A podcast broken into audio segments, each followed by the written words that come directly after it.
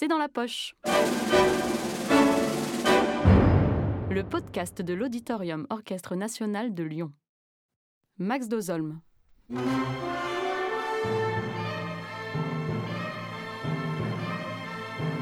Aujourd'hui au programme, la quatrième symphonie de Carl Nielsen ou comment évoquer la vie en musique.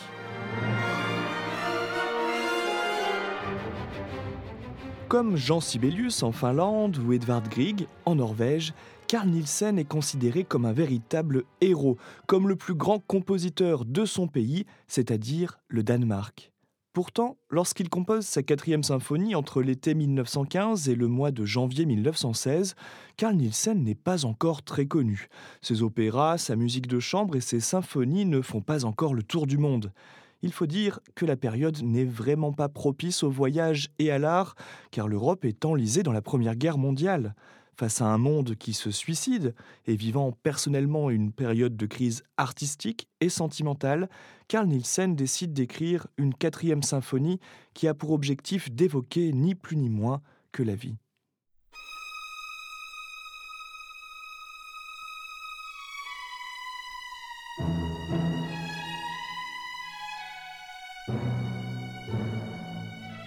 Une lettre écrite de la main de Nielsen à sa femme le 3 mai 1914 nous renseigne sur le projet du compositeur. J'ai l'idée d'une nouvelle composition qui n'a pas de programme mais qui doit exprimer les manifestations de la vie, la volonté de vivre. J'ai besoin d'un mot ou d'un titre court pour dire cela, c'est assez. Ce mot que va utiliser Nielsen pour exprimer l'inexprimable, c'est-à-dire la vie dans toute sa complexité et son mystère, c'est celui d'inextinguible, c'est-à-dire littéralement ce qui ne peut s'éteindre.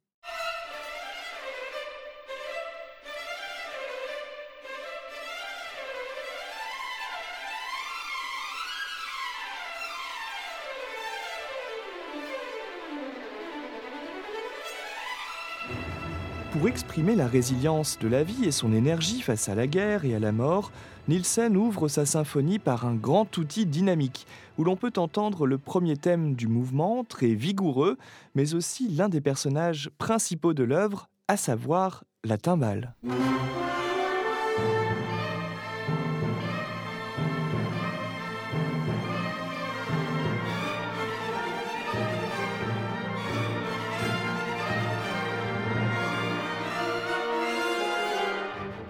Le deuxième thème de l'allegro inaugural s'oppose par son caractère plus léger avec ce que l'on vient d'entendre. C'est une mélodie qui dégringole doucement, interprétée par les flûtes et les clarinettes, entrecoupées par des notes de cordes et de violoncelles solo.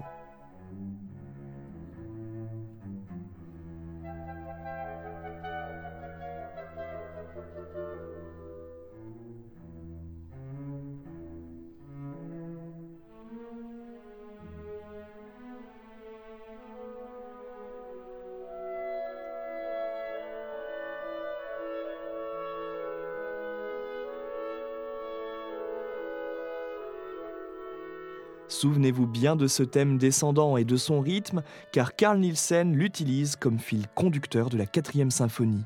On le retrouve par exemple dans le moment d'accalmie que représente le second mouvement de la symphonie, au milieu d'arabesques de flûte.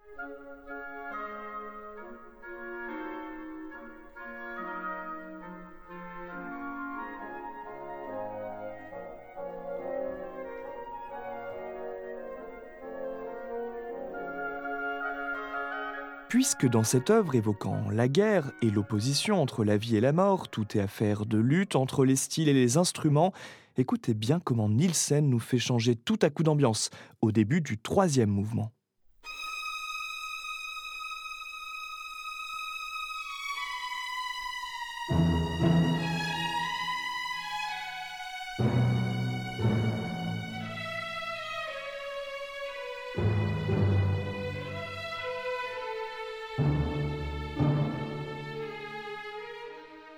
Ici, les timbales retrouvent leur caractère martial du début.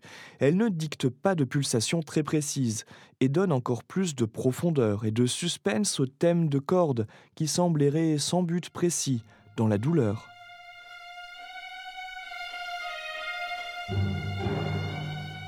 Selon Jean-Luc Caron, le plus grand spécialiste français de l'œuvre de Nielsen, ce Poco Adagio quasi andante est le plus grand mouvement lent que Nielsen ait écrit jusque-là.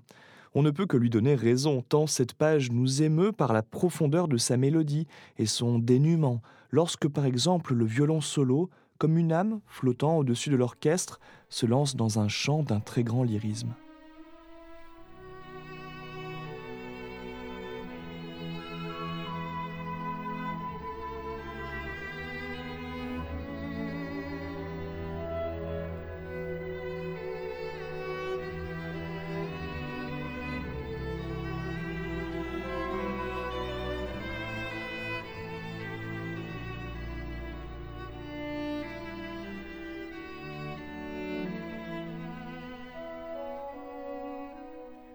Ce violon solo représente peut-être le Danemark, ce pays resté neutre pendant la Première Guerre mondiale et qui tremble tandis que tout autour de lui l'Europe s'embrase.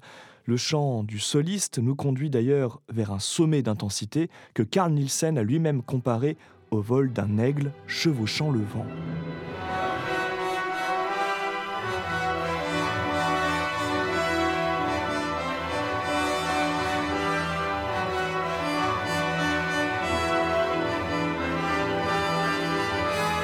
Con anima, avec âme. C'est l'indication que Nielsen a inscrite au début du dernier mouvement de la symphonie. Le final de l'œuvre s'ouvre sur un tourbillon accidenté de cordes.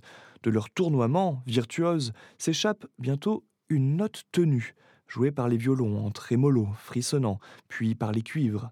Symbolise-t-elle un horizon nouveau et rassurant qui s'ouvre à nous?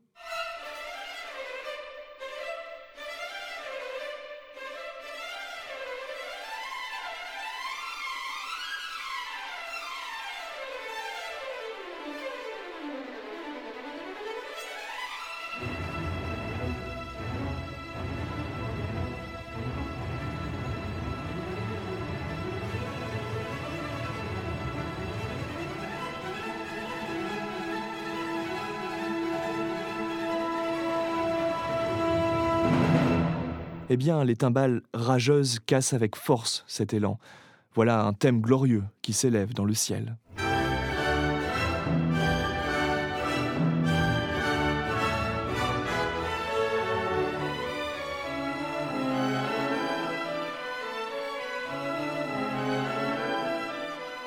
Le final de la symphonie L'inextinguible est un grand hymne sans parole d'un pays qui n'existe pas, ou si vous préférez, la proclamation de la vie qui trouve toujours son chemin.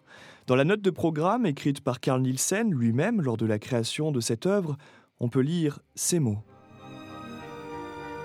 La musique est vie. Dès qu'une note isolée résonne dans l'air ou l'espace, c'est le résultat de la vie et du mouvement. C'est pourquoi la musique est l'expression la plus sensible de la pulsation de vie. La musique est la vie, et comme elle, elle est inextinguible.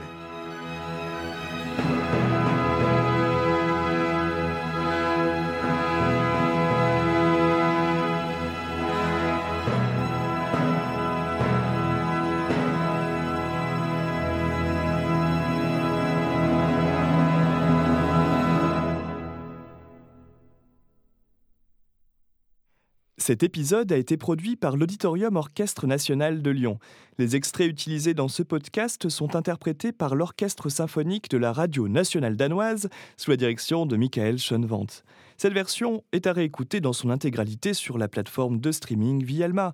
Et puis, si vous avez aimé ce podcast, n'hésitez pas à le commenter, le partager et l'ajouter sur les différentes plateformes de streaming.